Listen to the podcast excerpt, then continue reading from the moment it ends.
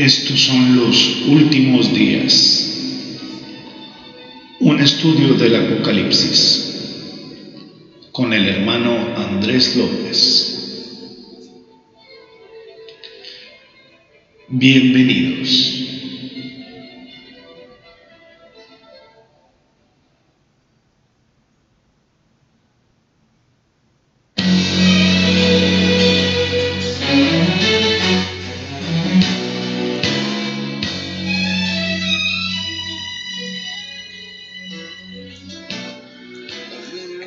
¿Qué tal, amados radioescuchas? Bienvenidos a este su programa Los Últimos Días. Eh, un gustazo estar nuevamente con ustedes, eh, recibiendo estas palabras por parte de nuestro Dios, recibiendo esta revelación por parte de Dios.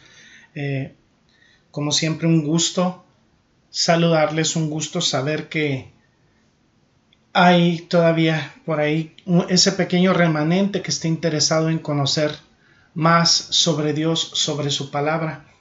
Y empezamos dándole lectura al capítulo 1, versículo 8 del libro de Apocalipsis. Y dice, yo soy el alfa y la omega, principio y fin, dice el Señor, el que es y que era y que ha de venir, el Todopoderoso. Gracias te damos, amado Señor, porque en este momento nos permites conocer más de tu palabra, conocer más de ti, conocer más del propósito que tienes para nuestras vidas. Eh, te exaltamos, Señor, te bendecimos y gracias por revelarnos estas cosas que, por desgracia, el príncipe de las tinieblas, Satanás, ha cegado el entendimiento de este mundo de la mayoría de la gente y que muchos de ellos no, no conocen, no pueden llegar a conocer tu palabra, Señor. Todo esto dentro de tu plan perfecto y de tu perfecta y hermosa voluntad. Te exaltamos, Señor, bendecimos tu santo nombre por siempre. En el maravilloso nombre de Cristo Jesús oramos. Amén. Bueno, veíamos en nuestro episodio anterior que el apóstol Juan se identifica indudablemente con nosotros, se identifica con eh, nosotros como cristianos en una condición de persecución, en una condición de testimonio, en una condición de eh, estas características que nos, nos permiten identificarnos con Él, no, no con una posición de autoridad, no con una posición de, de redarguir, de exhortar en doctrina, sino en un momento dado habiéndose otorgado esta visión y él sintiéndose tremendamente abrumado en el sentido de que se sentía lógicamente humillado en ese momento por su, su condición tan tan humilde y que podía haber tenido esa eh, revelación tan importante por parte de Jesucristo, esta visión de lo que iba a ocurrir en los días finales y eh, en ese momento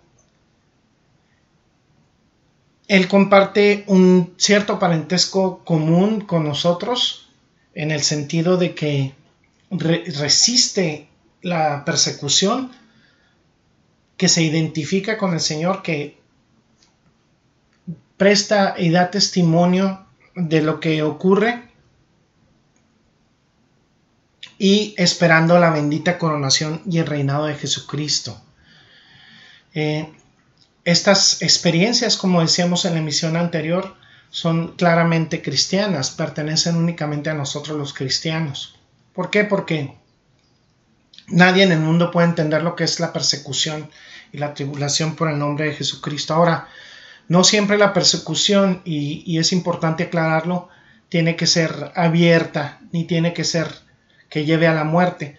Eh, a veces estas condiciones de dureza en la persecución eh, son buenas para la iglesia de Cristo porque permiten separar eh, el trigo de la cizaña, pero mm, tenemos diferentes grados de persecución. Muchas veces no es ni siquiera abierta, no, no es ni siquiera el pronunciar una, una palabra, sino únicamente con el testimonio de, de un buen comportamiento, de un, de, a lo mejor de no, de no decir malas palabras, de no hacer las cosas que hace el mundo, ya se nos empieza a mostrar hostilidad. Ahora, veamos un segundo aspecto de lo que dice esta revelación que tiene eh, el apóstol Pablo y él se encuentra en la isla llamada Patmos en el Mediterráneo. Vamos a hablar un poquito de, Patmos, pues es un lugar árido, una pequeña isla rocosa, parte de eh, unas 50 islas que hay en el Mediterráneo, con forma media luna, en parte creciente. Eh, orientada hacia el este, aproximadamente 18 kilómetros de largo, en su punto más ancho entre probablemente entre 9 y 11 kilómetros, un lugar árido, rocoso, aproximadamente ubicado a unos 70 kilómetros al oeste de Mileto, el puerto más cercano en la ciudad de Éfeso, y donde el apóstol Pablo, como recordarán, se reunió con los ancianos de la iglesia de Éfeso, que en el mar Egeo, en la costa de Asia Menor, un lugar pequeño, eh, realmente no es prominente, y el destierro que sufre el apóstol Juan a una de las islas tan remotas, pues era parte de una práctica común de castigo romano. Si el crimen, si el crimen era político, pues la persona desterrada a la isla podía tener cierta libertad para hacer lo que quisiera y moverse. Si el destierro era por una situación criminal, entonces era parte de lo que eh, llamamos una pandilla de cadenas, estaban encadenados a los tobillos, así que eh, el apóstol Juan, por haber cometido lo que habría sido eh, definido como un delito en el área penal, tendría pues unos 90 años y estaría probablemente encadenado, rompiendo rocas o algo en esta isla de Patmos, que era una colonia penal. Ahora, la tradición cristiana primitiva dice que fue desterrado bajo el liderazgo de Domiciano. Domiciano que reinaba el imperio romano y podemos de alguna manera definir que el apóstol Juan fue desterrado y perdió todos sus derechos civiles, perdió, todas sus propiedades. Probablemente no tendría alguna propiedad o pudo haberla tenido, pero eh, si tenía algún derecho en el área civil habría perdido todo. Estaba ahí en las minas, en las canteras, aproximadamente 90 años de edad, trabajando, siendo líder de los cristianos, un grupo odiado, probablemente siendo el, último de los apóstoles, tendría que ser un momento muy duro para él. Estamos hablando que eh, fue escrito aproximadamente 96, ah, en el año 96 después de Cristo y eh, muy duro tomando en cuenta su edad esta labor de trabajar en un ambiente tan eh, hostil. Sir William Ramsay, el gran historiador, nos dice que el destierro del apóstol Juan sería precedido de flagelación, marcada por grillos perpetuos o cadenas eh, en sus tobillos, ropa escasa, comida insuficiente, dormir en el, en, la, en el suelo desnudo, en una oscura cueva en la prisión, trabajar bajo el látigo de un supervisor militar. Eh, terrible. Y así Patmos se hizo famoso.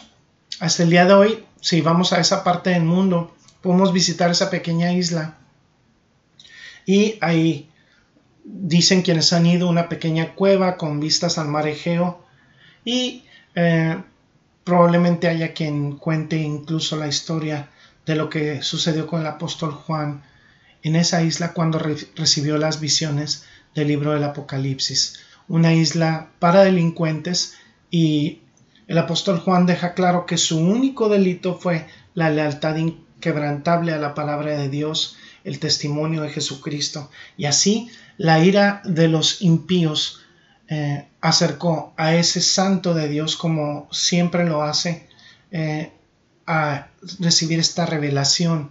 Y En la persecución de Roma es de repente la puerta a lo más sublime, la comunión más majestuosa que se puede tener, más gloriosa que un hombre haya tenido del cielo y con el cielo. Eh, a pesar de estar confinado, de estar condenado en una roca al exilio, el apóstol eleva sus alas hacia la revelación profética, hacia el trono de Dios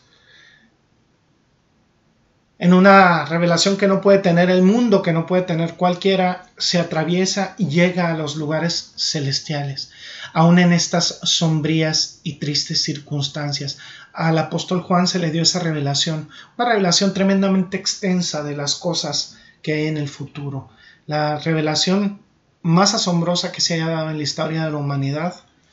Eh, ¿No ocurre esto a menudo en el camino de Dios? Obtenemos más conocimiento a través del sufrimiento y la persecución más profunda.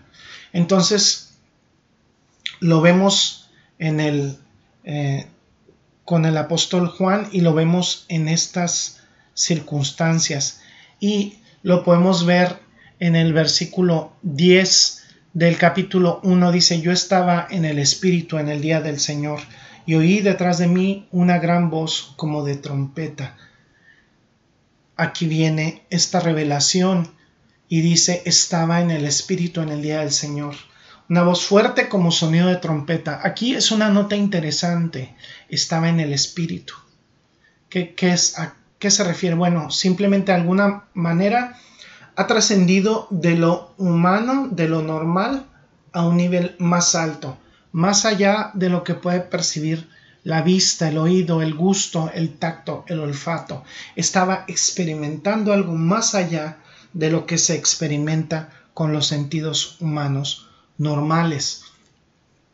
Él dice que esta no es una experiencia meramente humana, energizada por la propia mente, por la imaginación, no, no por la fantasía. Él está diciendo que fue llevado o fue elevado a un nivel por el Espíritu Santo de experiencia que está más allá de lo que podemos percibir de manera natural por medio de nuestros sentidos normales. Fue llevado a una condición eh, sobrenaturalmente elevada para que cosas eh, con un propósito eh, específico por parte de Dios le fueran reveladas. Esta pudiera ser la experiencia que vemos a lo mejor en libros como Ezequiel, la, experiencia del apóstol Pedro en los capítulos 10 y 11 de, Hechos, eh, cuando Juan fue transportado eh, sobrenaturalmente al mundo carnal, es, cuando dice que estaba en el espíritu.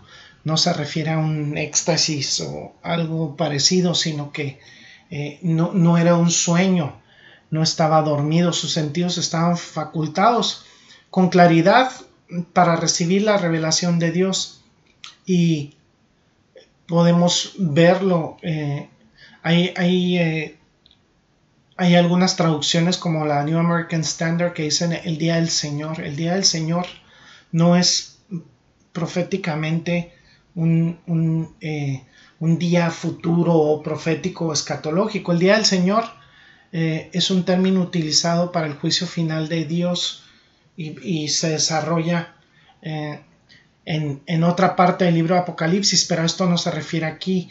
Eh, cuando decimos eh, Día del Señor, ¿está hablando de un juicio escatológico final? No, no, se está refiriendo simplemente al día domingo. Algunos se han sugerido que se refiere al último día, que estaba en el Espíritu y fue transportado al día del Señor, pero no, no, no encaja esto en el contexto. No tiene nada que ver con esa denominación del día del Señor, no tiene nada que ver con esto. Aquí la visión que recibe no es precisamente algo que tenga que ver con el futuro, sino es algo presente. Eh, la forma del Señor es adjetival, dice día correctamente de manera adjetiva, el día del Señor. Eh, no es un futuro, no es un día escatológico. La frase griega aquí es curiacos emera, que eh, parecen parece coincidir con muchos escritores cristianos de la época y se refiere simplemente al día domingo. Entonces lo podemos tomar literalmente como el día domingo. Y pues era un día de celebración, era un día de congregación porque se celebra la resurrección de Jesucristo. Entonces es domingo, está en la isla de Patmos, escucha una visión y escucha una voz fuerte, el sonido de trompeta. ¿De quién es la voz? Pues es la voz de nuestro Señor Jesucristo. Es una voz fuerte, penetrante y con el brillo también igualmente eh, firme de una trompeta. Eh, miren, vamos a, ver un poco lo que dice en el versículo 18 y se refiere precisamente a la parte de esta visión y dice en el versículo 18 dice y el que y el que vivo y estuve muerto mas aquí vivo el que vive y estuvo muerto, estuvo muerto mas aquí que vivo por los siglos de los siglos amén y tengo las llaves de la muerte y del Hades así es amado radio escuchas esta es la visión. Y Así es el que tiene las llaves de la muerte y del Hades. Él es el que habla. Recordemos que en el relato de la entrega de la ley del Antiguo Testamento, la Biblia dice y cita hubo truenos y relámpagos y una nube espesa sobre el monte en el monte Sinaí y es una voz de trompeta extremadamente fuerte. Muy a menudo la representación de la voz de Dios o de la voz de Cristo en la gloria sobrenatural le suena al oyente como una trompeta grande, fuerte, penetrante, brillante, estridente, clara. Y llega con la claridad dominante de una trompeta. Eh, es un sonido fuerte y lo vamos a ver en algunas ocasiones aquí en el libro de Apocalipsis. Eh, capítulo 5, 6, 7, 8, 10, 11, 12, 14, 16, 19. En todos esos capítulos escuchamos una voz fuerte, un sonido fuerte y posteriormente una solemne revelación. Este es el primero de ellos. Indica que es el poderoso, el soberano, al mando de la voz del cielo. En este caso es la voz de Cristo resucitado y glorificado. Entonces la voz de Cristo dice versículo 11, Escribe en un libro lo que ves y envíalo a las siete iglesias, a Éfeso, a Esmirna, a Pérgamo, a Teatira, a Sardis, a Filadelfia y a la Odisea. Eh, eso dice a quien se le envió el libro de Apocalipsis. Cuando dice escribir un libro, es la palabra griega real referida a un pergamino, eh, animal que o sea, un, papiro, un, rollo, un pergamino. Escríbelo en papiro. Eh, algunos, eh, algunas veces en la escritura no se le permite escribir lo que, lo que vea lo que ve alguien en una revelación, en una profecía. Aquí se le ordena, anótalo y envíalo a las siete iglesias que se mencionan ya anteriormente en el capítulo 1, versículo 4. Cuando dice Asia, allí significa Asia Menor, lo que es ahora la Turquía moderna. Eran siete ciudades prominentes. Para tener un poco más de información, los historiadores nos dicen que estas ciudades fueron las siete los siete distritos postales en Asia Menor y los convirtió en puntos centrales para la difusión de información, porque eran los siete centros postales. Habían atraído la afluencia en la comunicación de personas, sería un lugar clave para el envío instantáneo o, rápido de correspondencia para cosas que estuvieran más lejos y eh, contribuyó a la propagación de ideas, en, esa época. Fueron siete ciudades de Asia Menor donde estas iglesias habían sido plantadas y donde se habían plantado iglesias. Eh, lógicamente había más lugares, pero no están incluidos, sino únicamente estas siete. Si vemos un mapa de Asia Menor, vemos que todas las ciudades de la ruta serían como lo que tomaría un mensajero si fuera a visitar esos lugares en, perfecto orden.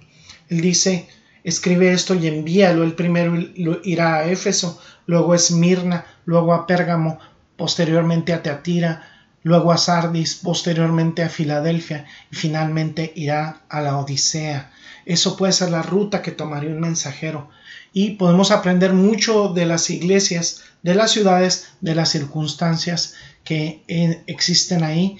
Y eso lo vamos a ver cuando veamos con más detenimiento los capítulos 2 y 3, que ya vimos una breve introducción, pero ahí seremos cuidadosamente, eh, estudiaremos de manera cuidadosa y detallada todo esto.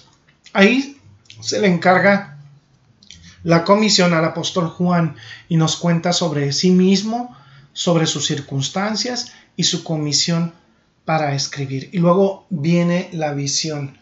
Y me volví a ver la voz que estaba hablando conmigo. Dice literalmente en la Reina Valera, y me volví para ver la voz que hablaba conmigo y vuelto vi siete candeleros de oro, siete candeleros dorados. Eh, y en medio de estos candeleros, uno como al Hijo del Hombre vestido con una túnica que llegaba hasta los pies y ceñido con una faja dorada en su cabeza sus cabellos eran blancos como la blanca lana y blanca nieve.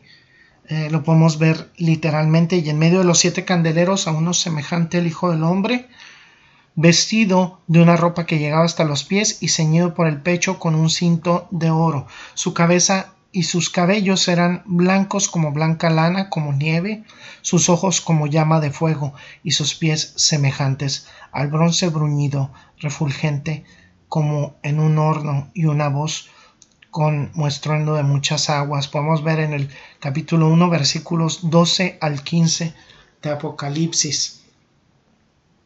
Bueno, por este instante vamos a dejar hasta aquí nuestro estudio. Qué importante eh, reconocer que nuestra vida sin Cristo, nuestra vida sin Dios, no es nada, es un vacío si tú estás escuchando en este momento, te aseguro que se aproxima juicio tremendo para quien no cree en Cristo. Dice la escritura que aquel que no cree en Cristo es anatema o es maldito. Si tú no crees en Él, lo que le espera a tu alma es el infierno eterno. Eh, hoy es el día del arrepentimiento, arrepiéntete y busca de Cristo Arrepiéntete de tu vida pecaminosa. Hoy es el día de salvación. Eh, ¿Cómo lo puedes hacer? Búscale de corazón, búscale en la intimidad, pídele que te transforme. Lee la escritura, la escritura, lee la palabra de Dios. Si eres nuevo en la fe, empieza por el libro de Juan. Busca congregarte en un lugar donde se predique sana doctrina eh, y si no lo tienes a la mano de manera virtual, pero busca de la palabra de Dios. Vamos a orar. Gracias, amado Señor, por este día, por esta palabra que nos has regalado, Señor. Gracias porque nos has bendecido con este ministerio, con este programa. Te exaltamos, amado Señor. Bendecimos tu santo nombre. Gloria sea a ti por siempre en el precioso nombre de Cristo Jesús. Amén.